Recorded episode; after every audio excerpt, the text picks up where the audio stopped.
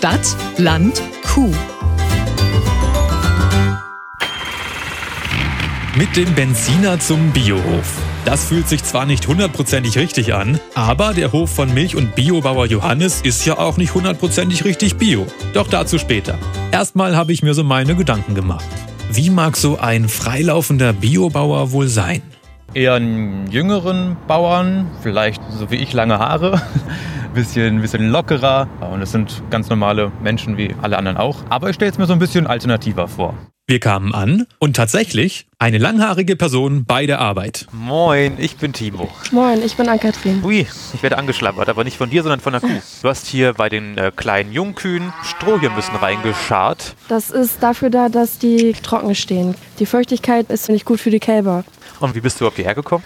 Wir haben zu Hause auch einen landwirtschaftlichen Betrieb und habe mich hierfür entschieden, weil das hier einfach relativ offen ist. Das Schöne ist auch, Johannes probiert mit dem Ackerbau sehr viel aus. Und da er jetzt gerade die Umstellung auf Bio hat, interessiert mich das halt natürlich. Das heißt, du machst hier deine Ausbildung. Genau. Zur, wie heißt das dann? Landwirtin im Zur ersten Landwirtin, Lehrjahr. das war schwer.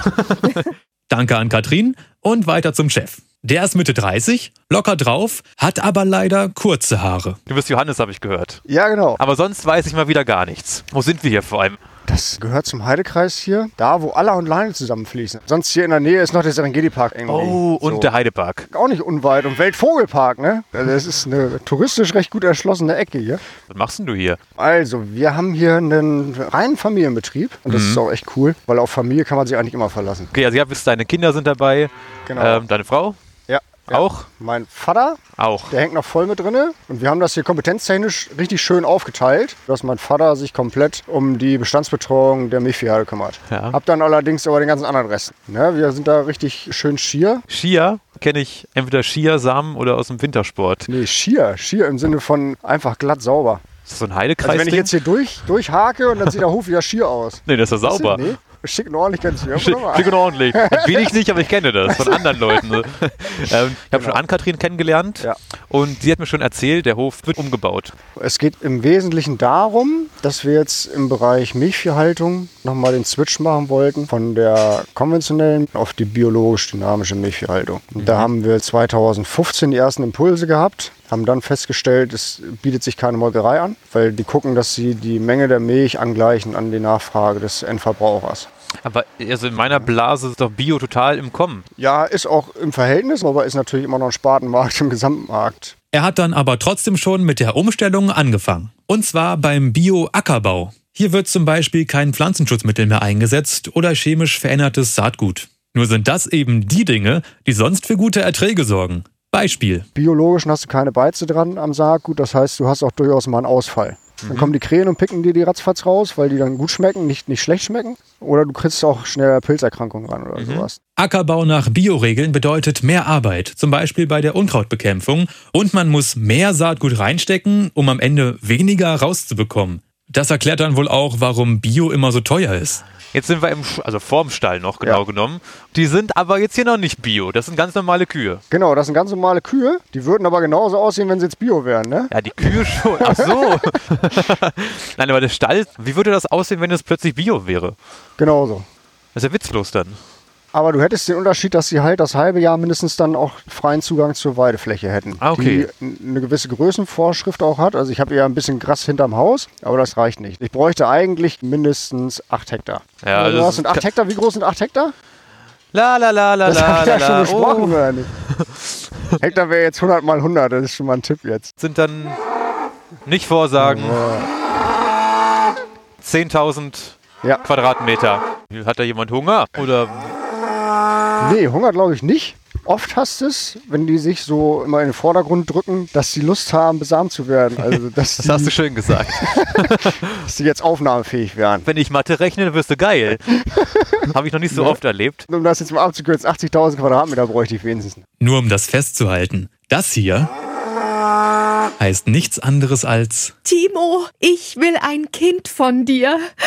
Schmeichelhaft, aber wir sind dann doch schnell weiter zur hauseigenen Tankstelle direkt an der Straße vor Johanneshof. Hier gibt's aber nicht Bier und Zigaretten, sondern Milch zum selber zapfen und viele regionale Lebensmittel. Ist eben eine Milchtanke. Mit Regiobox-Automaten. Das sieht ja super aus. Das ist wirklich ein ganz kleiner Schuppen. Und so ein schönes Blinkschild dran mit Open. Das ist so wie in einer Dönerbude hier. Ja, ne? Also ich sehe, dass ihr Kartoffeln habt, Zwiebeln, Bio Bio-Zwiebeln und regional. Mehr geht ja immer eigentlich nicht. und Duplo. Genau. Auch aus eigener Herstellung. Süßigkeiten, Sachen gehen einfach gut bei Kindern auch. Aber die Chips sind von coolen Bauern hier. Äpfel und Eier kommen von einem Kumpel von mir hier. Hier ist, ist das ein Gästebuch. Ja, das ist das äh, dritte, glaube ich, jetzt. Und das ist eigentlich auch das, also rein von der wirtschaftlichen Analyse her ist es Grenzbereich. Aber einfach der Austausch mit den Milchkunden hier, das ist dann wieder das, was so diesen emotionalen Part dann wieder anspricht. Und von dann geht's dann wieder. Was haben wir denn hier? Apfelsaft, ein Liter für 3,30. Aber der Apfelsaft im Supermarkt, der kostet ja einen Bruchteil davon dann nur. Ja. Ich werde jetzt auch niemanden verurteilen, der sich einfach Produkte aus dem Regal nimmt, die möglichst preisgünstig sind. Wir sind ja nur auch mit vielen Mann am Tisch. Ja, grundsätzlich ist das große Thema da irgendwie Achtsamkeit. Ob bio, ob konventionell, der Verbraucher hier in Deutschland kriegt extrem gute Produkte zur Verfügung gestellt. Es hat dann bloß was mit Wertschätzung zu tun, wenn man dann bereit ist, da auch mehr Geld für zu bezahlen. Hast du einen Tipp, wie man bewusst einkaufen kann?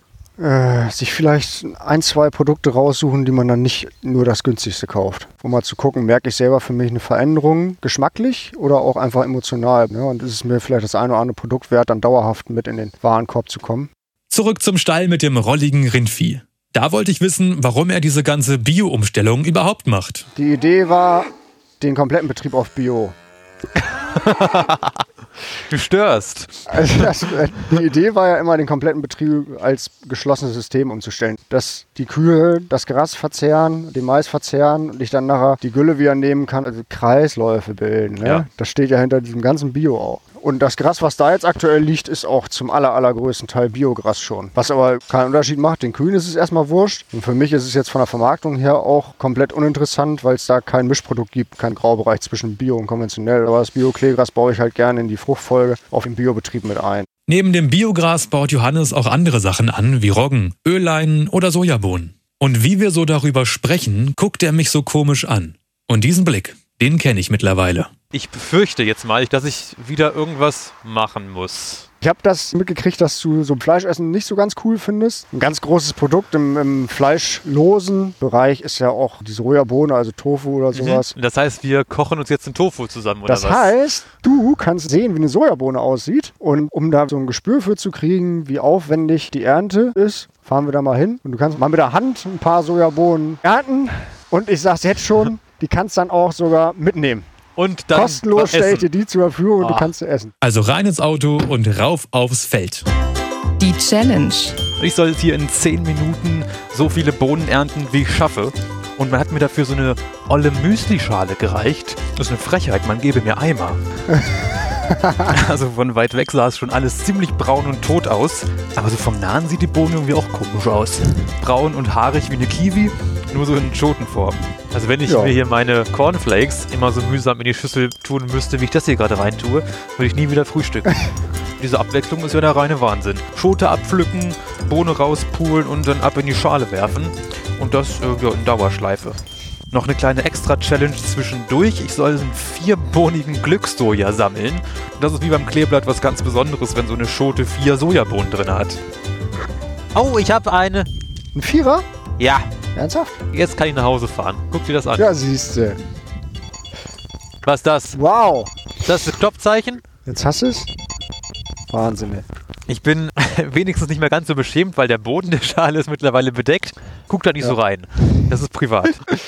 Ich dachte Weil jetzt so. normalerweise dreschen wir das dann mit einem Mähdrescher hier ab. Und ich glaube, da bleiben wir jetzt auch bei. Ich hatte jetzt ja diesen Versuch gestartet hier, aber ich glaube. Ich finde es aber immer toll, das zu essen, was man selber geerntet hat. Ja. Jetzt müsste es nur noch lecker schmecken. Das ist nicht der Fall. Bah. Dann doch lieber als Tofu. Wir haben dann spaßeshalber ausgerechnet, wie ich im Erntevergleich Mensch gegen Maschine abschneide. Und ich sage mal so, für das, was der Mähdrescher in 10 Minuten vom Feld holt, bräuchte man etwas über 10.000 Timus. Eine schöne Vorstellung. Zurück auf dem Hof sagte mir Johannes dann, wie es aktuell um seine Biomilchpläne steht. Es ist gerade so, dass es sich darstellt, als wenn es dann nicht so richtig funktioniert. Eine Biomolkerei hat er mittlerweile gefunden. Und auch das fürs Biosiegel notwendige Biofutter ist da. Das baut er ja sogar selbst an. Das Problem ist die Weide für die Biokühe. Die hat Johannes ja leider nicht direkt am Hof. Ein geplanter Tausch oder Kauf von Land ist geplatzt und andere Lösungen wie der Bau eines neuen Stalls sind schlicht zu teuer. Also richtig wirtschaftliche Überlegungen auch dahinter. Das ist ja extrem wichtig, weil bei mir bin auch verantwortlich. Ne? Ich sag mal, wenn ich jetzt hier groß Bockenmist betreibe, haben du dann Blöde acht Ende. andere Leute Probleme irgendwie, wie sie dann ihr finanzielles Auskommen gesichert sehen. Und wenn ich es mit den Kühen jetzt so nicht schlüssig kriege auf Bio, ist der Plan B wahrscheinlich, dass die Kühe dann einfach weggehen. Ach echt? Ja, weil ich habe jetzt das Alter, wo ich jetzt in irgendeine Richtung gehen muss. Ich muss mir jetzt für irgendwas entscheiden. Wenn du die Kühe loswerden willst, was sagt dein Vater dazu? Ja, ist glaube ich der falsche Ausdruck. Jetzt nicht Vater, aber Ach so, wenn ich die loswerden, Loswerden, will. ja. Ne? Loswerden will ich die absolut nicht. Also wenn dann wirklich dann auf einen Tag hier die LKWs vor der Tür stehen und die ganzen Tiere rausholen würden. Ich denke, wir würden eine Woche lang nicht rausgehen, nicht weggehen und bloß zu Hause sitzen und heulen. Mhm. Ne? Also wenn ich hier vorbeifahre und der Stall ist leer, ich kriege so schon fast die Tränen. Mhm. Ne? Und das, das wird eine Riesenkatastrophe auf emotionaler Ebene. Aber die Frage, mein Vater, ähm, das ist ein Prozess, den wir nun schon jahrelang in Gang haben. Und mein Vater ist mit der Situation wieder einigermaßen schier, weil er den Schritt in diese große Investition, um das auf Bio jetzt umzustellen, bloß um diesen neuen Stall, weil dieser Stall ja auch noch gut ist, ne? der ist ja echt noch tipp, Der ist tipptopp, ja. muss das bloß wirtschaftlich betrachten, ganz trocken, ne, als Unternehmer. Bio ist anscheinend also auch mehr Business als Bullabü. Nicht wirklich überraschend, wenn man erstmal drüber nachdenkt. Ich wünsche es Johannes jedenfalls von Herzen, dass er es doch noch irgendwie schafft, seinen Biobetrieb komplett rund zu kriegen. Und zwar mit Kühen. Bei meinem nächsten Stallbesuch soll es dann irgendwie musikalisch zugehen. Was auch immer das jetzt wieder heißt, mir sagt ja keiner was. Aber ich hoffe, wir hören uns. Bis dann. Stadt, Land, Kuh. Eine Produktion von Milchland Niedersachsen.